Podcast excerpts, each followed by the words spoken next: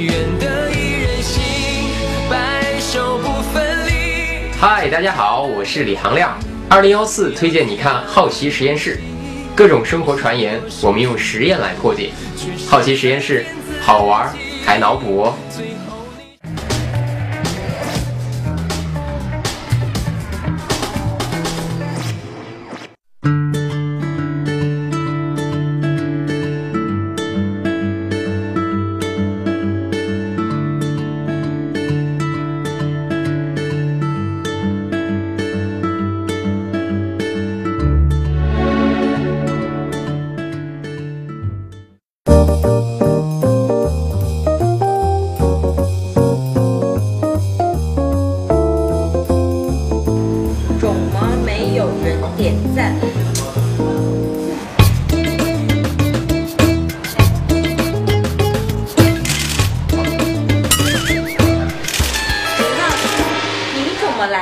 不是你叫我的吗？这么大相机，一点都不方便。手机也是可以的。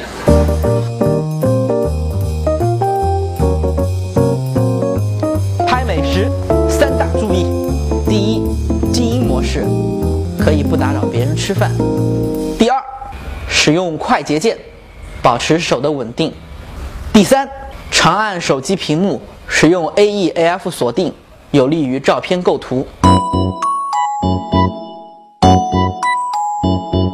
好了好了，我知道了，我知道了。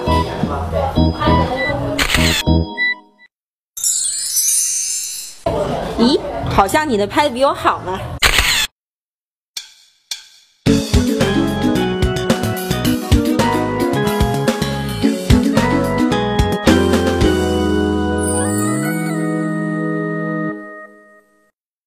当自然光很强的时候，我们就用纸巾让光线透过纸巾起到一个柔光的效果；当光线比较弱的时候，我们就用纸巾迎着太阳光起到一个补光的效果。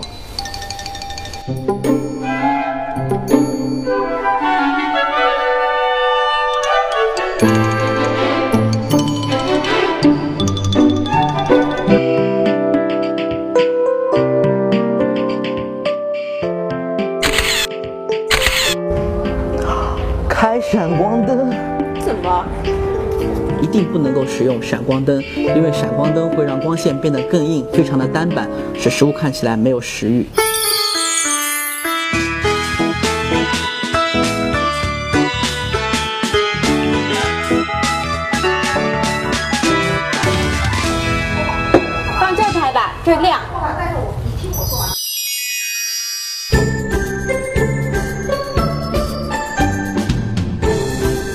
拍美食时，我们一定不能够使用顶光，而是要用侧光。侧光会让食物看起来更加有立体感。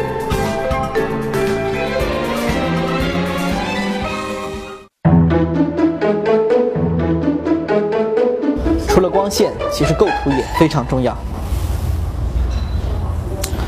唉，看看这差距。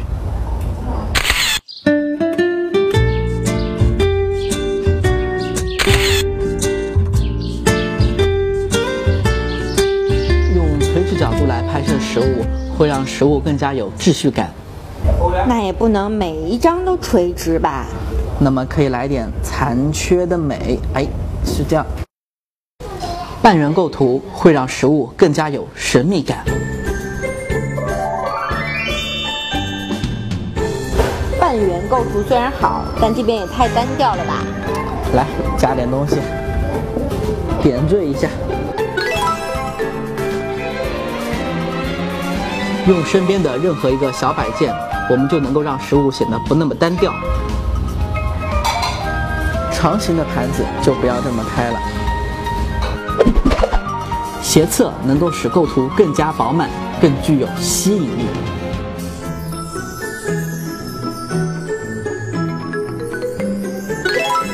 零到四十五度的低角度拍摄，能够更加突出主体，使食物更加有层次感。容器内的食物要尽量规则摆放，比如呈三角形，这样能够让画面更加的稳定。用勺子和筷子可以打破画面常规，展现食物诱人的一面。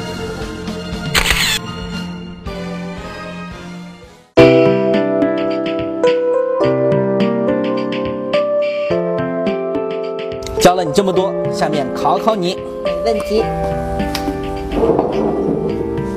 一碗面，这光线太强了。圆形的盘子，垂直，再来个半圆，放个花。陈老师，怎么样？包你五百个赞。好多的蛋呢。小姐，您点的赞。